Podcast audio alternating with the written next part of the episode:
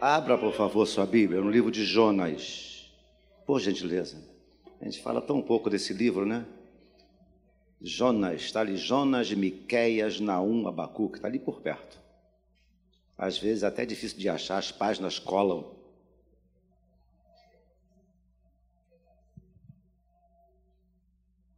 Achou? Fique em pé comigo.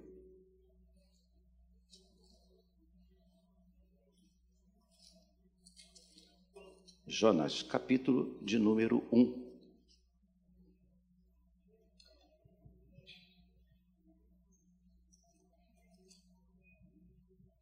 Vamos ler apenas dois pedacinhos, dois pequeníssimos versos.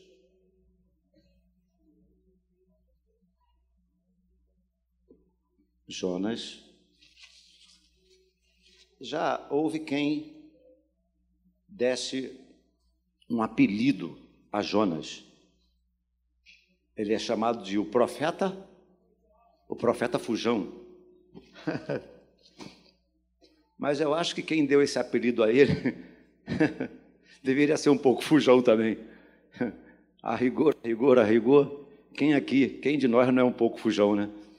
Então, mas apelidaram, eu, eu não ousaria apelidar Jonas de profeta fujão. Eu conheço as minhas rotas de fuga também. Jonas, capítulo de número 1, o verso 3 diz assim: olha. Vamos ler o versículo 1, 2 e 3. Veio a palavra do Senhor a Jonas, filho de Amitai, dizendo: Dispõe-te, vai à grande cidade de Nínive e clama contra ela, porque a sua malícia subiu até mim. Jonas se dispôs mas para fugir da presença do Senhor, para Tarsis. E tendo descido a Jope, achou um navio que ia para Tarsis. Pagou, pois, a sua passagem, embarcou nele para ir com eles para Tarsis, para longe da presença do Senhor. Para longe da presença do Senhor. Repitam comigo. Mais uma vezinha. Agora o versículo 10. Disseram, disseram-lhe: Que te faremos para que o mar se nos acalme? Porque o mar se ia tornando cada vez mais tempestuoso. Não é isso? Oi? Ah, perdão, eu li o versículo errado. Foi só para ver se vocês estavam prestando atenção. é o 10. Então os homens ficaram possuídos. Oi? É, é, mas o, mas o que eu quero é o 10. Eu li o 11 errado. O que eu quero é o 10. Então os homens ficaram possuídos de grande temor e lhe disseram: Ora, que é isto que fizeste? Pois sabiam os homens que ele fugia da presença do Senhor. É essa frase que eu quero. Sabiam os homens que ele fugia da presença do Senhor. Todos juntos agora. Sabiam os homens que ele fugia da presença do Senhor. Apenas até aí, tome seu lugar. Muito obrigado. Marcela já orou por nós.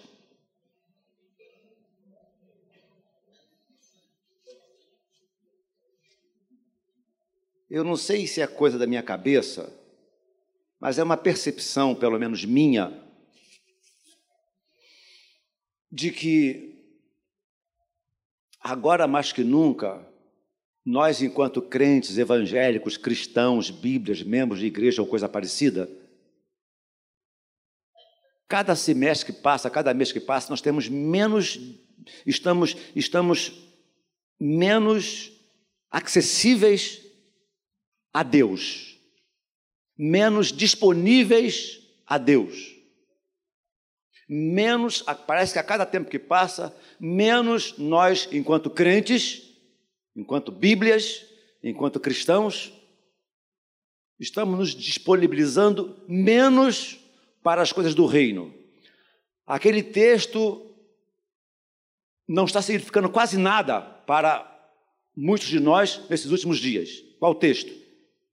Buscai, pois, em primeiro lugar o seu reino e a sua justiça, e as demais, e as demais coisas vos serão acrescentadas.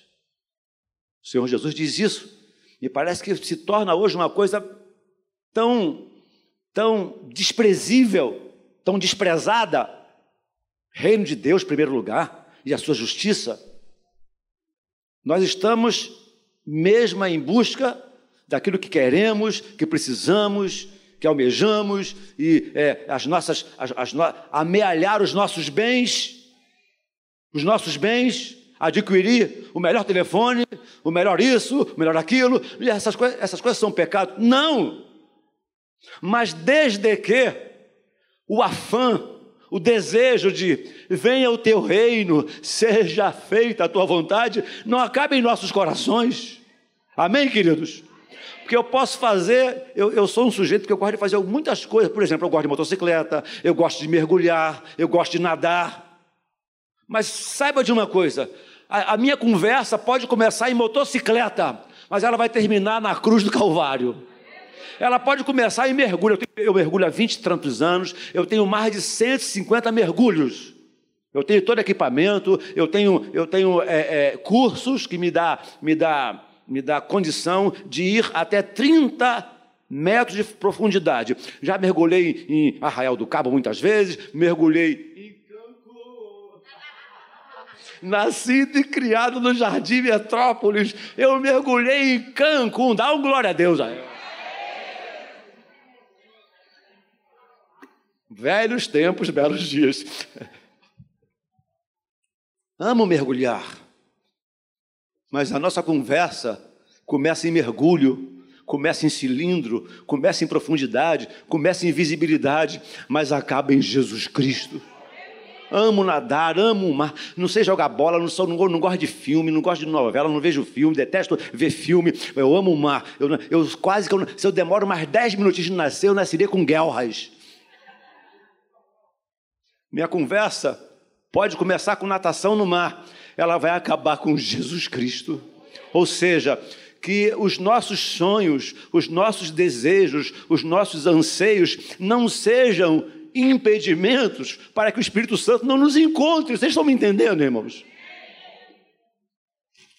Ao invés de arrumarmos motivo para fugir, é arrumar motivo para a qualquer momento, de qualquer forma, de alguma forma, ser usado, ser usada pelo Espírito Santo de Deus. Então Jonas, no caso aqui, ele se dispôs, se dispôs para fugir. Então, é, é, é, é completo o que comecei dizendo. Me parece que Deus hoje está, está precisando de pessoas mais dedicadas, uma dedicação maior, uma entrega maior. Estamos aqui um domingo de manhã como este, é simplesmente sensacional, irmãos, não é verdade? É simplesmente maravilhoso. Mas ouçam o que eu vou dizer: cristianismo não se resume às reuniões congregacionais. As reuniões congregacionais são uma verdadeira bênção para nós nos abastecermos e sermos renovados e restaurados. Compreendem isso? Pode dar glória a Deus por isso?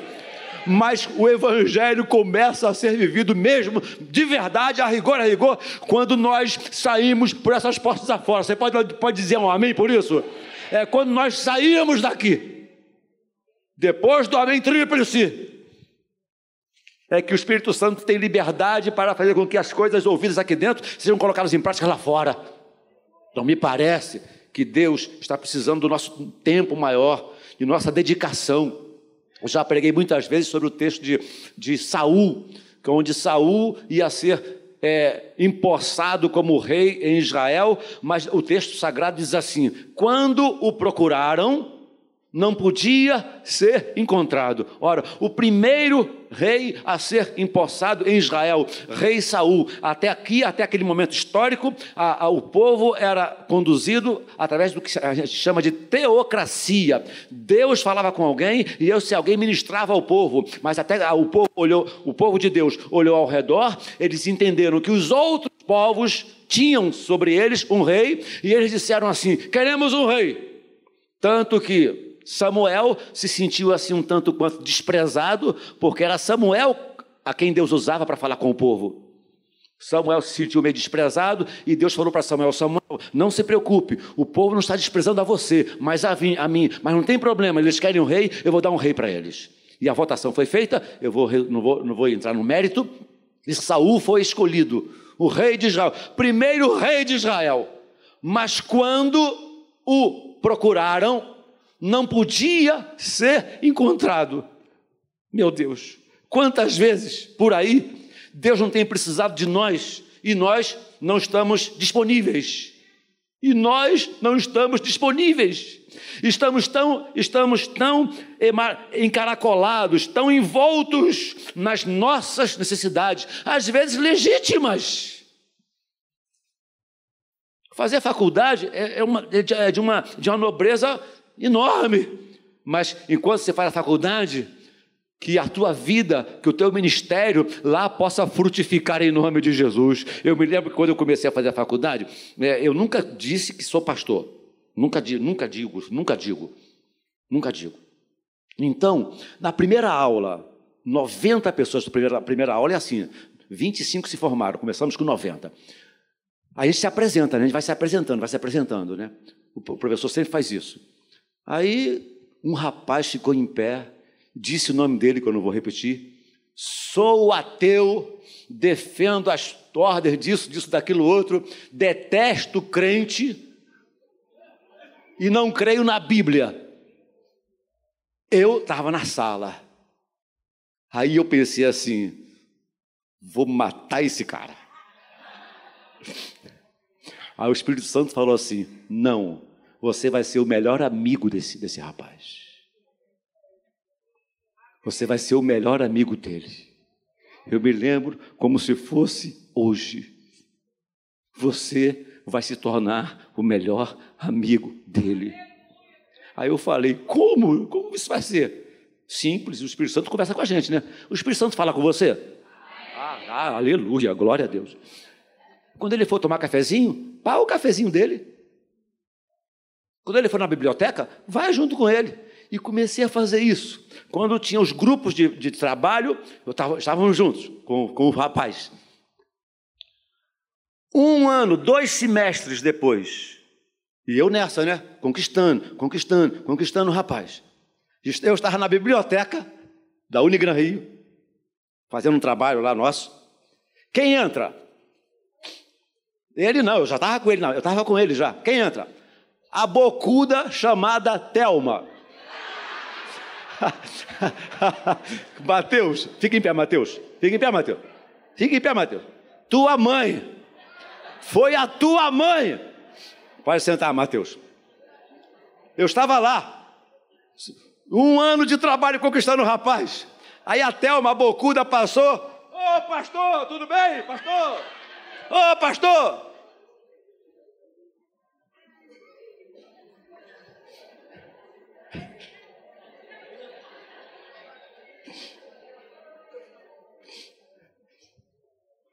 Aí o rapaz olhou para mim e falou assim: Você é pastor? Eu disse: Sou. Aí eu me levantei e falei assim: Você quer que eu vá embora? Aí os olhos dele encheram de lágrimas. Ele falou assim: Não vai embora, não, que eu estou gostando de você. já que você é pastor, eu tenho uma dúvida no meu coração que eu nunca tive coragem de perguntar a ninguém. Mas como você tem sido meu amigo, eu vou perguntar. Senta, eu sentei, ele sentou, e ele perguntou assim para mim: Olha, Davi, o que, que é Espírito Santo? Pergunta boa para responder, né? O que, que é Espírito Santo? Comecei a explicar aquele jovem ateu, que detestava a Bíblia, detestava pastor. O que, que era Espírito Santo? O trabalho do Espírito Santo, o que a pessoa do Espírito Santo faz conosco, faz em nós, através de nós, é aquele moço que começou a derramar as lágrimas. Enfim, irmãos, por que, é que eu estou contando isso? Esteja você onde estiver, fazendo o que for, apresente-se a Deus, esteja disponível a Deus, esteja disponível no trabalho, disponível no hospital, disponível no desemprego, disponível na saúde, disponível na enfermidade, disponível.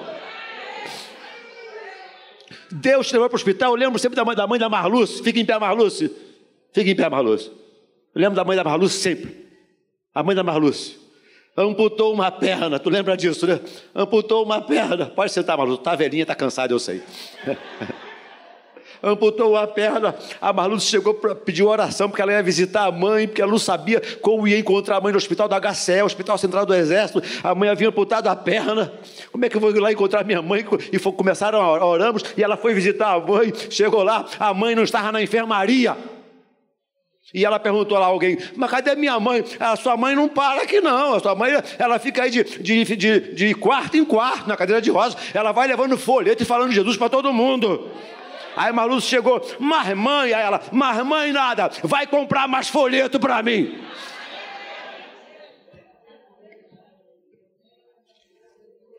Sabe o que é isso? É gente disponível é gente disponível, entendeu a razão da cruz, entendeu a razão do sangue, entendeu a razão do sacrifício, entendeu a razão do Calvário, entendeu a razão do túmulo vazio. O túmulo está vazio e nada deve ou pode impedir que eu, enquanto servo de Deus, esteja disponível, disponível em todos os momentos. Ah, Jonas se dispôs para fugir, ele se esconde. Talvez a pessoa, talvez muitos de nós estejamos nos escondendo por nos sentirmos incapazes, nos sentirmos menores, nos sentirmos inferiores. Ah, eu amei quando eu li na Bíblia que Deus escolhe as coisas que não são para envergonhar as que são as fracas para envergonhar as, as, as, as, nobres, os loucos, yeah! Para confundir os sábios, essa parte é boa. Se sentindo incapaz, às vezes, se sentindo meio, se sentindo menor, se sentindo inferior, e a pessoa se esconde. Foge porque muitas vezes, não há como negar, é responsabilidade assumida. Muitas vezes não, sempre é uma responsabilidade assumida. Se assumir uma. Há pessoas que não querem assumir uma responsabilidade. Muitas pessoas são as últimas a entrarem aqui e as primeiras a irem embora. Sabe aquele negócio de criança você dá o, o pão doce para ela, ela come o doce, joga o pão fora. Aí não, não tem um, aquele pão doce com aquele doce amarelo em cima que é cancerígeno. Sabia disso, né? É cancerígeno. Segura a tua marimba aí.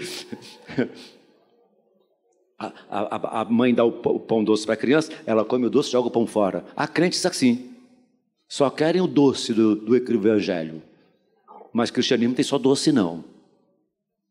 Às vezes, é preciso que se assuma responsabilidades. Se somos um corpo, o retrato, o melhor retrato falado da igreja é o corpo, com todos os seus membros, seus órgãos. Se somos parte de um corpo, eu sou um organismo nesse corpo ou eu sou um membro desse corpo.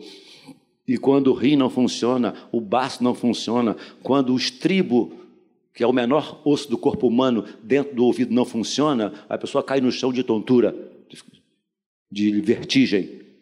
Então, todos os membros e os seus organismos têm que estar, precisam estar funcionando para que o corpo permaneça saudável. A pergunta que cabe é: você, enquanto membro do corpo, está funcionando ou está adoecendo o corpo?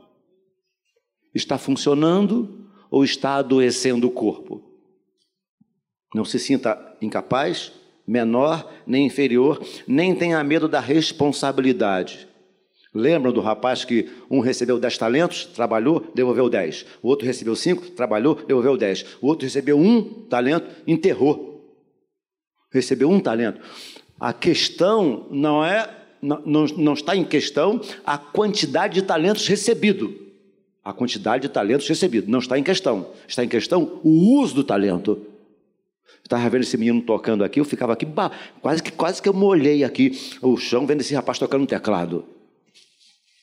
É o talento que Deus deu para ele. Se são dez talentos, cinco, dois ou um, não sei, mas é o talento que Deus deu para ele. Você tem um talento, você tem ou alguns talentos.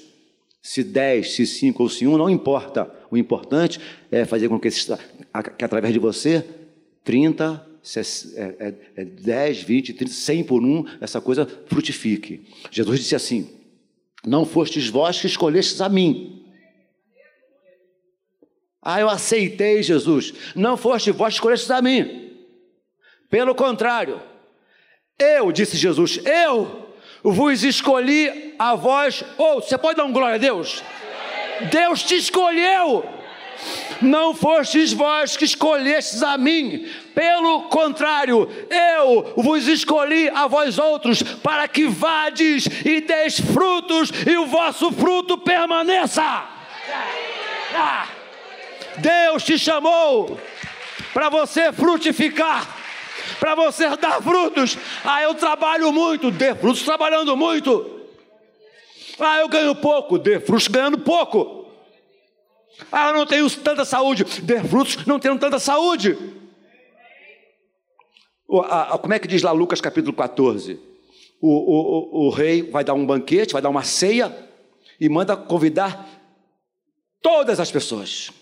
E o texto sagrado vai dizer que todas elas, uma a uma, foram se excusando, foram, foram recusando o convite. Uma, falei assim, uma falou assim: Não, eu comprei um terreno, não posso ir à ceia. A outra falou assim: Ah, eu comprei uma junta de bois, preciso experimentá-la. Não foi à ceia. O outro disse assim: Ah, eu casei. Então o que, é que eu vejo aqui? Eu vejo aqui: é trabalho, lazer e família, impedindo as pessoas de irem à ceia. Que tudo estava pronto. No reino de Deus já está tudo pronto. O convite já foi feito. Eu já fui chamado, você já foi chamada. Deus já colocou na nossa frente um negócio chamado arado. Aquele que põe a mão, você você um dia colocou a mão no arado, se não colocou, coloca hoje. Aquele que põe a mão no arado e olha para trás, eu alguns anos atrás coloquei a mão no arado. E quem põe a mão no arado e olha para trás não é apto para o reino. Se você aceitou Jesus um dia, você já colocou a mão no arado não é hora de olhar para trás. Glória a Deus, irmão. Todos, um a um, foram negando o convite.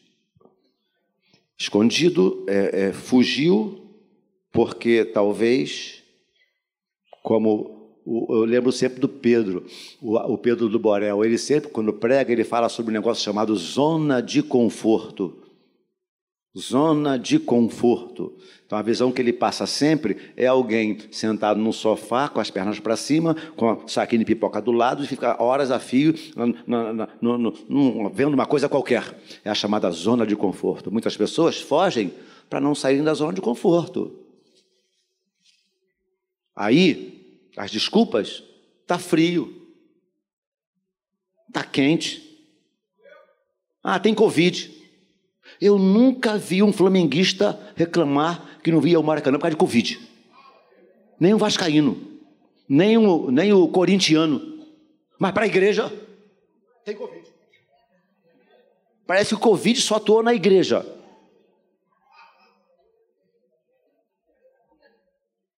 Covid falava assim: igreja, vamos entrar. Eu encontrei centenas de pessoas no supermercado mas que não achava na igreja. Tudo passa a ser motivo. Me dê motivo para sair correndo. Foge de responsabilidade, foge porque prefere a zona de conforto, foge por não internalizar efetivamente um chamamento, uma coisa pessoal. Existe uma chamada de Deus que ela é geral, Jesus fala sobre esse assunto, chamada, chamada geral. E diz assim: olha, é, é, que faremos para realizar as obras de Deus? Jesus responde: A obra de Deus é esta, que creiais naquele que por ele foi enviado. Essa aqui é a chamada de Deus geral, que creiais, para que possamos crer. Mas existe também uma chamada específica de Deus para todos nós. Existe uma chamada específica de Deus para todos nós. Atos 13, versículo 2, diz o Espírito Santo: Separai-me a Barnabé e a Saulo para a obra que vos tenho chamado. Eu não sei qual é o seu nome, mas Deus cita exatamente o seu nome para um chamado que você já sabe qual é no seu coração. Você pode até fingir que não sabe. Você pode até fingir como dizia meu pai, pode fazer ouvidos de mercador, fingir que não ouviu, mas se você sabe qual é o teu chamado, sabe, porque Deus não é Deus de confusão. Então, o seu chamado específico, eu não sei qual seja, se é entregar folheto na praça, se é se, orar para as pessoas, se é trabalhar com as crianças, se é trabalhar com os surdos, se é trabalho de misericórdia, se é visitar os doentes nos hospitais, eu não sei qual é o seu chamado, mas Deus tem um chamado específico para todo aquele que nele crê. Deus não tem filhos parasitas. Sabe o que é um parasita? Já viu um tubarão? Os outros peixinhos comendo aqui o resto que o tubarão está comendo? Os peixes maiores e os peixes menores estão sempre comendo o resto do outro. Crente parasita é esse. Está sempre preso a alguém. Não seja um parasita social no que diz respeito à vida cristã. Envolva-se com o reino, diga a que veio, diga como Isaías falou. O Senhor diz assim: a quem enviarei, quem há de ir por nós. Depois que o camarada foi justificado, ele foi perdoado, como diz na Assembleia de Deus, lavado, enxaguado e centrifugado no poder de Deus. na Assembleia de Deus ele fala assim, né? Lavado, enxaguado, centrifugado e passado, está pronta a roupa. Aí Deus fala assim: olha, e agora? O problema de Deus. E agora? A quem enviarei? Aí Deus está assim: a quem vou enviar, hein? Quem vou enviar? Hein? Quase que chutando a cabeça do Isaías. Aí Isaías, depois de perdoado, restaurado, ele diz: Senhor, eis-me aqui. Envia-me a mim. Entendam a necessidade que Paulo diz em Coríntios 13 de sermos, nós somos cooperadores. Olha só que coisa, isso me encanta de uma forma extraordinária. Nós somos cooperadores de Deus. Olha que privilégio, olha que honra. Deus nos chama não para fugirmos das responsabilidades, para sermos cooperadores Cooperador de quem? Muitas pessoas se vangloriam de serem cooperadores do, do deputado federal, do estadual, do vereador, ou de, que seja o presidente da república. Mas somos chamados para sermos cooperadores. E mais à frente diz assim: olha, e o vosso trabalho, ele não é vão no Senhor. Sabe por causa de quê? Porque Deus não fica devendo nada para ninguém. Foge para não assumir compromisso, para não assumir, não assumir responsabilidade. Foge. Às vezes também por preguiça, né? Preguiça. Infeliz, preguiçoso. Vai ter com a formiga.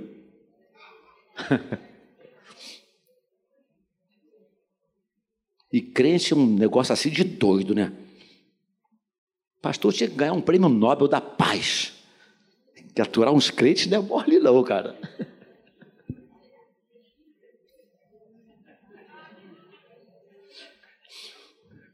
Cheguei para um rapaz desempregado há dois anos, não foi na Manata de Caxias, não, foi no outro lugar.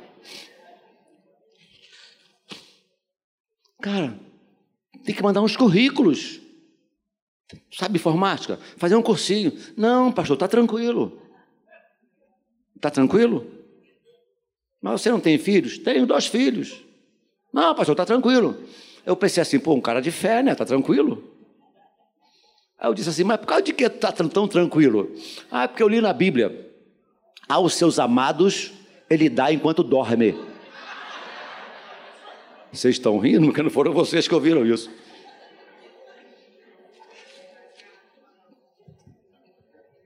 Eu não posso falar o que está na minha cabeça.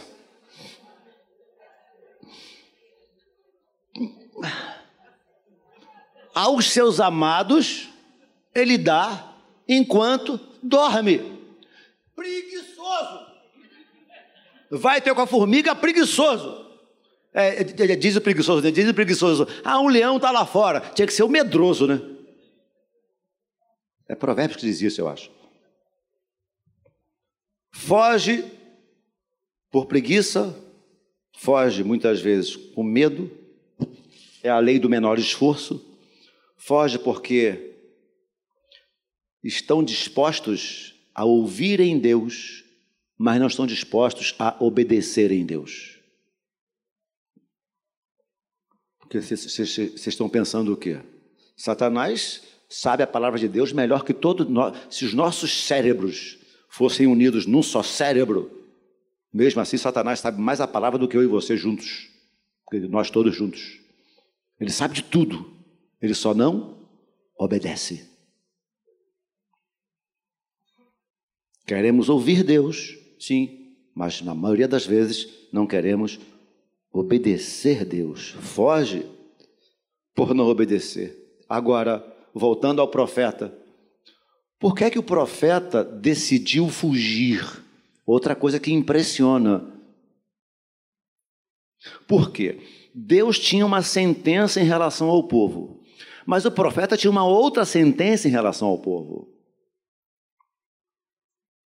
A rigor, por que é que Jó, Jonas foge? Porque Deus era clemente, Deus era misericordioso e ele sabia que de alguma forma Deus iria perdoar, salvar o povo. É, são esses os motivos pelos quais Jonas foge. Está tá registrado no livro. O livro é pequenininho, poxa. Leia, o livro, não vou ficar lendo o texto, não. Deus é clemente, misericordioso, bondoso, vai salvar aquele povo. Eu não vou pregar para aquelas desgraças de gente, não. Quantas vezes nós, a miúde, tem que morrer? Morrer.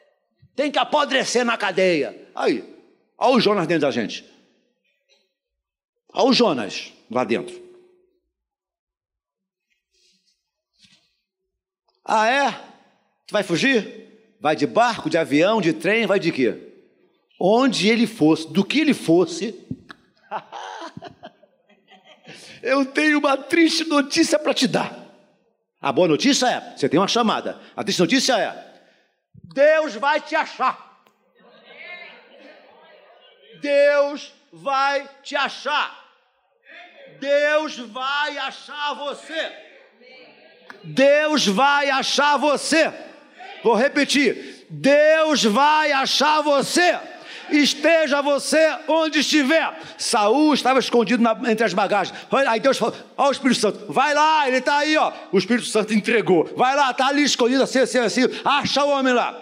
Deus vai achar você, Jonas. Ele pega o navio e se manda para. Aí, aí, aí, ó. Aí se as águas do mar da vida. Chegou lá. Aí os homens, mas cara, a culpa é sua, só tem um jeito, me joga no mar que tudo vai ficar tranquilo. Ah, é, né? Legal. Você pode até não acreditar nisso, no que eu vou dizer agora. Porque muita gente não crê nesse texto, né? porque acha complicado. Se a Bíblia dissesse que a sardinha engoliu Jonas, eu ia acreditar. Não há falha na Bíblia, não há erro na Bíblia. Ela é inerrante. A Bíblia é inerrante.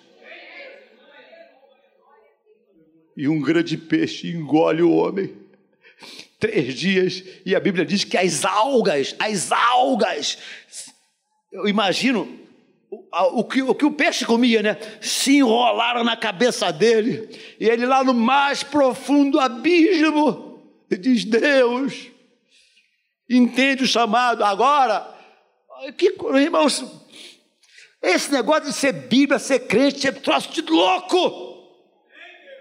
Aí o peixe joga o homem lá onde Deus tinha mandado ele ir, que ele não foi. Ô oh, seu peixe fujão, Deus vai pegar você. Aí ele começa a pregar e uma das conversões mais Spielbergianas, mais fantásticas da Bíblia. Não apenas as pessoas se converteram, não apenas as pessoas fizeram jejum quando ouviram. A, e a mensagem dele é uma mensagem recorreco, né? Ou mensagenzinha recorreco. Ele não queria pregar. Deus vai destruir a cidade, não quero nem saber. Deus vai destruir, matar todo mundo. Ele estava pregando mal para o povo não ser salvo. Mas apesar da mensagem dele ser ruim, todo o povo, 120 mil pessoas, começaram a jejuar, como se não bastasse, como se não bastasse. Os animais jejuaram. Não, não, eu acho que não há outro registro na Bíblia que não seja esse, onde até os animais jejuam, e toda a cidade se arrepende, e Deus resolve salvar toda a cidade a nossa fuga da presença de Deus pode levar muita gente para o inferno, repetindo. A nossa fuga ao nosso chamamento, a nossa, a nossa fuga da presença de Deus pode levar muita gente para o inferno. E aí o profeta, eu sabia, que tu ias ter misericórdia, deitou no chão, dormiu, uma árvorezinha veio, deu sombra para ele. Ele ficou tão feliz com a árvorezinha sobre a cabeça, dando sombra para ele. Que alegria, oh Deus, muito obrigado. E aí a árvorezinha morre. Irmãos, olha para mim, olhem para mim. Eu sou normal. Porque esses caras da Bíblia têm uns desequilibrados. O cara não queria que o povo fosse salvo, não tinha pena, mas tinha pena da plantinha. Aí Deus falou assim: você com dó dessa planta, não teria eu, Jonas, não teria eu misericórdia, não teria eu vontade de salvar 120 mil pessoas que não sabem discernir a mão direita da mão esquerda, Jonas. Ele pede a morte. Jonas pede a morte porque Deus salva o povo. A nossa fuga de Deus traz consequências horríveis a nós e certamente às pessoas que precisam de nós. Foge, porque, sabe, porque sabia que Deus era bondoso, era misericordioso. Foge, porque não estava disposto a entender o chamamento. E terminando, apesar da fuga, apesar de escondido tanto Saul como Jonas, Deus foi em busca, Deus chamou e os planos de Deus não se frustraram em relação a uma desobediência e a uma obediência forçada. Os planos de Deus não se frustram. Então, quer saber, quer saber de uma coisa? A melhor, a melhor postura a tomar, a melhor coisa a fazer é dizer: Senhor, Eis-me aqui. Eis-me aqui. Envia-me a mim. Uma vez alguém chegou para mim e falou assim: Não entendo porque Deus te usa. Eu disse: Você não entende, não, né? Mas eu entendo. Eu entendo. Lembra que eu contei a vez aqui sobre o mexidinho? O que é mexidinho? Lá em casa, hoje nem tanto, mas eu comia muito mexidinho domingo de noite. Por quê? o, a, a janta do sábado vira almoço de domingo. Que a gente está sempre na igreja, né?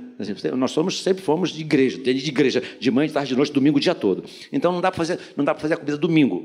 Aí a mulher fazia a comida no sábado, aquele jantar bacana de sábado, à luz de velas, e a, a, a, no, na, no, no domingo a gente almoça esse resto de sábado.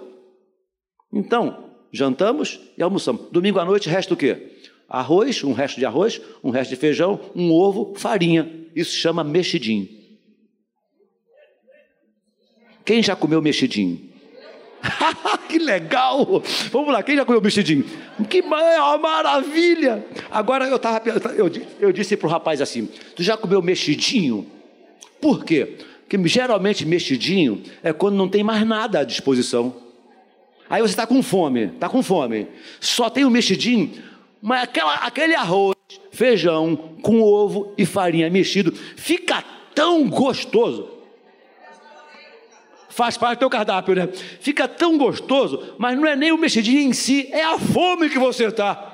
Aí eu falei assim para ele: sabe o que é? Eu sou o mexidinho de Deus não tem mais nada na panela, não tem mais carne, não tem mais, não tem mais filé mignon, não tem mais. É, é, é comer ou morrer. Então, irmãos, eu estou falando a verdade, eu me sinto, há tanta gente, há, há, há muitas pessoas mais capazes que eu e você. Tem e tem, e é verdade, e durma bem com esse barulho. Mas você é um mexidinho de Deus. Eu me sinto um mexidinho de Deus. Eu acho que Deus fala assim: é, Davi, não tem ninguém para usar, eu vou usar é você mesmo, vai você mesmo, desse jeito mesmo, eu vou fazer desse jeito, vai lá, meu filho. Aí eu digo, tá bom, Jesus, mexidinho. Se eu sendo mexidinho, tá bom. Vai matar a fome de alguém? Vai sustentar? Tá bom. Queira ser um mexidinho de Deus, dizendo assim, ó, eis-me aqui. Envia-me a mim. Fique em pé, por favor, comigo. Dez para o meio-dia. Não saia correndo, não. Dez para o meio-dia. Procure não sair do seu lugar.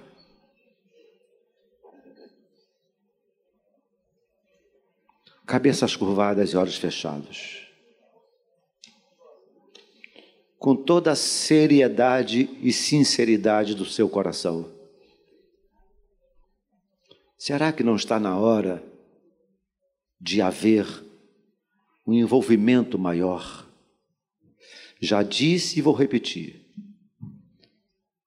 estas reuniões são fantásticas, fabulosas, tremendamente necessárias e abençoadoras. Mas Deus quer um pouco mais de você.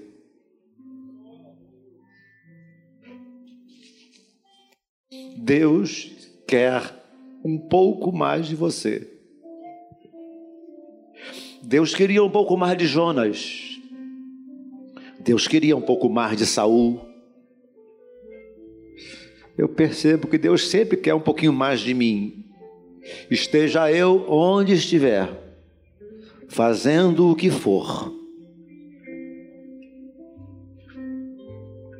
Deus precisa, deseja de que eu esteja disponível, não para fugir, mas para entender que a vontade dele sempre foi, sempre será boa, perfeita e agradável. Não ouso chamar ninguém de fujão porque eu conheço as minhas limitações. Não ouso chamar ninguém de fujão porque eu conheço as minhas limitações. Mas a pergunta que cabe é: será que não está na hora de estarmos mais disponíveis? Não para fugir, mas para dizer: Eis-me aqui, Senhor. Apesar de mim, de minhas limitações, usa-me como farol que brilha à noite.